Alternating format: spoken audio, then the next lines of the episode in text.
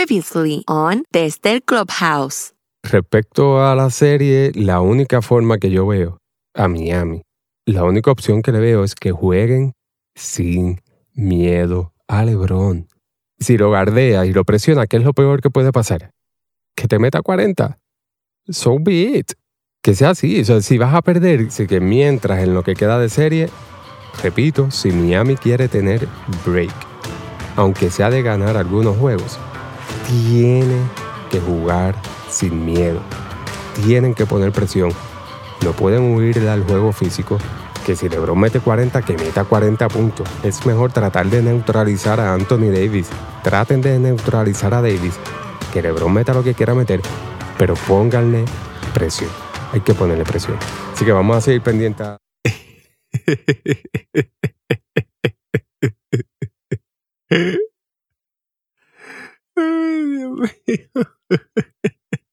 Detalles ahora en esta edición de los Junkies del Deporte.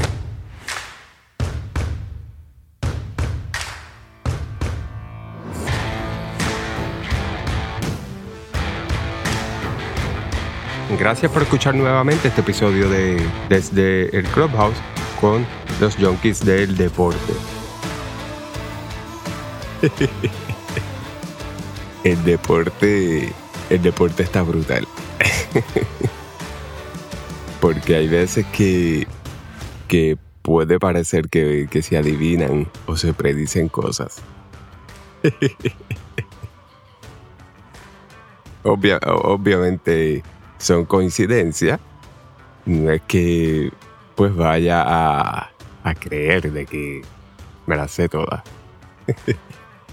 Pero los chances aumentan cuando tienes conocimientos básicos o fundamentales. Y entonces uno puede, parece que uno puede predecir. Puse el audio anterior porque me dio risa. O sea, cuando yo veía, estaba viendo el juego, yo, decía, sería, sería una coincidencia tan brutal si LeBron mete los 40 puntos que yo dije que iban a pasar cuando tú lo dejas jugar. y cuando pasa eso, o sea, yo, yo me, encantó el juego. El juego de ayer me gustó porque fue un buen juego, pero volvió a, a exponerse, ¿no? A verse qué es lo que pasa cuando LeBron juega. Ayer a que LeBron empezó a meter, a tirar la bola, era obvio que el plan de juego y probablemente la- el acuerdo del equipo era dejar que LeBron cerrara el juego. Porque, o sea, e- era obvio. todas las jugadas pasaban por las manos de él como para que él tuviera unos números o unas estadísticas, unas estadísticas indiscutibles. Y bueno, ayer todas las jugadas pasaban por las manos de él. O sea, e- era demasiado obvio. Y a medida que, pasaba el juego, yo decía, bueno, este es, este es el día que se va a probar pues lo que yo dije, yo espero que funcione. Pero no, noten cómo lo que les dije fue pasando exactamente.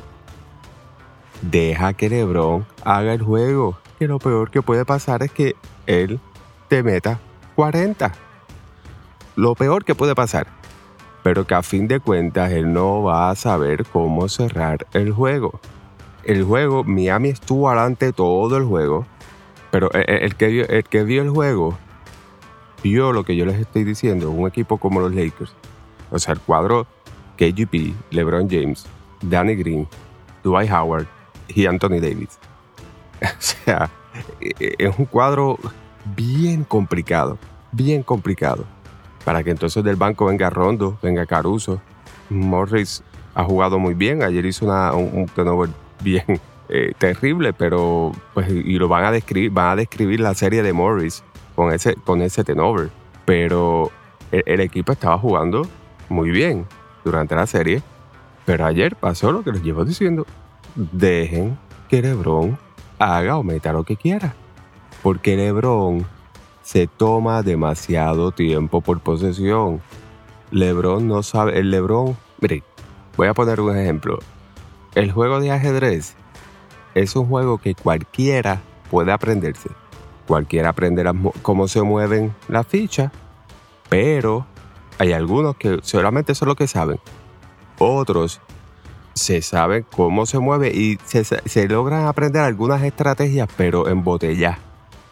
O sea, hay unas jugadas clásicas que te dicen que tú empieces con el peón, después sales con el caballo, después sales con el otro caballo, después abres el, un peón para abrir el alfil, y mueves el alfil a cierto punto. Entonces hay unas jugadas que son como que textbooks o están hechas ya o están preparadas para que una persona, un beginner, aprenda y empiece a entender el juego. Ahora, de eso, a ser un experto en ajedrez es un largo trecho. Y ejemplo de eso es que algunos empiezan a jugar con la mente, con la mentalidad de comer fichas. Entonces están jugando y empiezan a pensar solamente en comer las fichas y empiezan a ver que tengo aquí yo cuatro fichas y el otro me ha comido más que dos. Ah, pues estoy ganando. Oh, oh, yo estoy ganando, tengo cuatro y el dos. Entonces no se da cuenta que el otro te está neutralizando. Entonces vienen los famosos jaques. Porque el, objetivo del juego no es comer fichas. Hay algunos que cuando aprenden ajedrez piensan que el objetivo del juego es comer fichas y después poner en jaque. Y el objetivo es poner en jaque. La el comer ficha es, pues dependiendo, pero tú no juegas con ese énfasis. Y eso es lo que pasa con LeBron. O sea, LeBron sabe lo que son asistencias, sabe lo que es rebotear, sabe lo que es meter la bola, pero él no sabe cómo organizarlo, o sea, cómo estratégicamente usar las fichas, figurativamente hablando, para que el juego resulte en ganar. Y van a decir, no, que esa jugada final, que LeBron bajó y encontró el hombre solo, y es cierto. Pero noten cómo al final Jimmy Butler, él estuvo, pues obviamente tuvo otro triple doble, otro juegazo, y él estuvo pasando constantemente, pero al final él cogió el juego y las jugadas las hacía él. Y se atrevió a irse, o sea, Anthony Davis le ha dado dos o tres chapas, o sea, le ha dado dos o tres tapones, y al final no huyó, vio que LeBron miró para el lado, pues él coge, penetra. Cuando penetra, Anthony Davis brinca y se encuentra con Anthony Davis. Él no pasó. Él tuvo al lado, no recuerdo, De Bayo, creo que es el que estaba abajo. Él podía haberle pasado a él cuando Davis se acercó a guardiarlo, pero no, porque Porque él es, él es la mano, él es el, el, el que va a tirar. Y pues Anthony Davis comete la falta. Pero eso es lo que LeBron no hace. Cuando tú tienes una noche de 70% de tiro de campo, y tú eres supuestamente el mejor jugador que ha pasado en la historia, tirando un 70% de campo. O sea que las estás metiendo todas. No importa si a ti te doblan. Tú tiras ese tiro final. Tú eres el que la tira. Y si falla, pues fallaste. Pero créanme que nadie lo hubiera cuestionado o nadie lo hubiera pues criticado o nadie lo criticaría si él toma el tiro, porque ha metido, se las ha metido todas en el juego y era obvio que el que le tocaba tirar, el que le iba a tirar era él, así, así es. Jordan y Kobe y, los demás grandes, Larry Bird, no es que ellos las, las metían todas en todos los momentos de clutch. No, fallaron bastantes veces. Bastantes veces. De hecho, uno de, las, eh, eh, de los quotes famosos de Michael Jordan es, él mencionó He fallado muchas veces durante toda mi carrera, por eso alcancé el éxito. Porque no se trata de no fallar o de no hacer una jugada entre comillas incorrecta, se trata de que tú diste el máximo y la jugada correcta cuando te doblan es pasar, es cierto. Pero en ese momento no importa. En ese, en ese momento tú tomas el juego en las manos y eso es lo que se lleva diciendo toda la carrera de LeBron. O sea, él no sabe diferenciar cómo se juega con estrategia. Él es embotellado. Ayer fue prueba de eso. Les dije, si lo dejan jugar, lo más que puede pasar es que te meta 40 puntos, pero tienes opciones de ganar. Y ayer lo dejaron jugar. Metió 40 puntos. Pero estuvieron al frente todo el juego y estuvieron con las opciones de ganar todo el tiempo. Aún así, LeBron cometió tenovers eh, significativos, dos tenovers significativos en ese segundo, en esa, en ese cuarto quarter, eh, la falta ofensiva y un pase malísimo. O sea que ya con eso, tú sabías que la mentalidad de él pues estaba otra vez con, el, con la presión. Pero ahí está, esto simplemente lo estoy grabando para regirme un poco. Eh, Jimmy Butler, pues obviamente tuvo un juegazo, 35 puntos, 12 rebotes, 11 asistencias, 5 cortes de balón. Eh, y lo importante, al final tomó la rienda y él fue el que cargó el equipo. Él tenía que hacer eso, llevamos tiempo diciendo, tiene que hacer eso. Y Duncan Robinson, pues 26 puntos, un juegazo, eh, salió en grande, metió 7 tiros de 3 eh, ayer, bien importante. O sea que fue un juego bueno para Miami. Hay que ver si, si logran pues hacer algo parecido para el próximo. Eh, André Godala, los 19 minutos que estuvo en cancha, casi eh, casi 20, se notó. De hecho, el avance que hicieron los Lakers en el cuarto cuarto fue cuando André Iguodala lo habían sentado.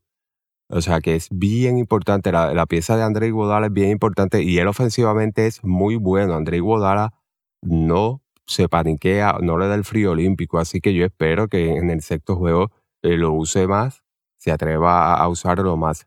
Eh, el juego muy bueno, un juego muy bueno. Pero la estrategia la pegué hasta con los puntos. Deja que LeBron juegue, que haga lo que quiera, porque repito, LeBron no sabe jugar baloncesto. Él no es un jugador elite, igual que alguien puede saber cómo se juega el ajedrez, pero eso no lo hace un jugador elite. Ya está más que probado. Ya con esto se acabó el, el, se acabó la conversación de si él es uno de los mejores en la historia o no, porque estamos hablando de que él tiene indudablemente el mejor equipo. O sea, no hay esta serie, si él no quería dejar dudas, esta serie la tenían que barrer. Ellos no podían forzar, no tenían que forzarse a ganar esta serie con un equipo que no tienen consigo al líder de anotaciones de ellos porque Goran Dragic es el que tiene más puntos en Miami, 22 puntos por juego durante, durante los playoffs. O sea, el jugador, la pieza, una de las piezas más importantes del equipo, no ha jugado con ellos. Jugaron sin Adam Adebayo por tres juegos corridos. Están, o sea, Miami no tiene centro. O sea, Adebayo mide 6'8 y medio más o menos. Y está jugando de centro. O sea, Miami no tiene centro. Y tú tienes a Anthony Davis y a Dwight Howard. Anthony Davis, el mejor hombre grande y el hombre grande más versátil que ha visto la liga en décadas. Y tienes al mejor hombre grande, porque pues la prensa está tratando de decir, nuevamente lo dije ayer, pero lo estoy diciendo hoy otra vez, otra vez, de que Dwight Howard estaba acabado y no.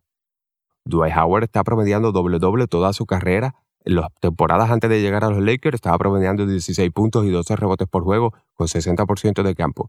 Dwight Howard es un hombre bien dominante. O sea, tú estás jugando contra un equipo sin centro, sin su point principal y sin su anotador principal, y tú tienes los dos mejores hombres grandes de la liga, tienes a uno de los mejores tiradores del perímetro en la liga, tienes al mejor point guard que ha habido en esta, de esta generación detrás de Chris Paul en Rondo, y te tienen a ti, LeBron James. Y tú no puedes cerrar una serie. no. Porque el asterisco de qué hubiera pasado si Dragic, si Dragic estuviera jugando, ese asterisco va a estar ahí siempre. Va a estar siempre. Así que ya, ya, por eso es que los Junkies empezamos esto, porque es algo que es evidente y solamente de cada 10 personas uno logra verlo, uno logra decir como que contra esto no me cuadra. Sabes que no eres único, no eres el único. O sea que hay gente que igual que piensan igual que nosotros, que yo sé que están por ahí. Yo sé que están por ahí. Luego les traigo los detalles sobre lo que está pasando con los ratings, porque en el primer episodio lo dije, varios pues han estado escribiendo y algunos pues como que, ah, tú estás loco y qué sé pues ya tú sabes. Yo mencioné en ese primer episodio que ahora que LeBron James está llevando la liga a la quiebra, pues hay que ver si entonces el juego del, del fundamento vuelve a, establecerse. sonaba loco, pero gente, los números salieron, los números están afuera, los ratings, la NBA está en problemas serios, serios, serios. Antes de la burbuja, ellos habían calculado una pérdida de 1.2 billones de dólares. Pero esperaban que esa fuera el único sangrado. Los ratings salieron y están en peligro, pero serio, bien serio. Así que voy a hacer otro episodio donde les voy a estar explicando y dando detalles de eso.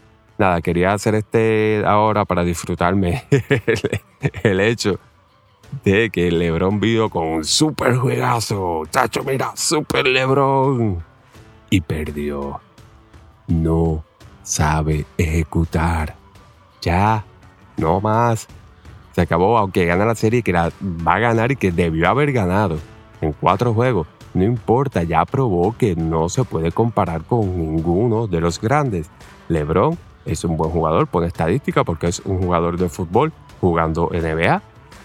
Y como dijimos eh, los Junkies al principio, es el eslabón entre jugadores promedio buenos y las estrellas. O sea, él va a estar siempre ahí escrachando abajo, eh, rascándolo el top ten el top 10, pero no pasa al Olimpo porque ahí pasan gente que de ellos pueden cerrar los juegos.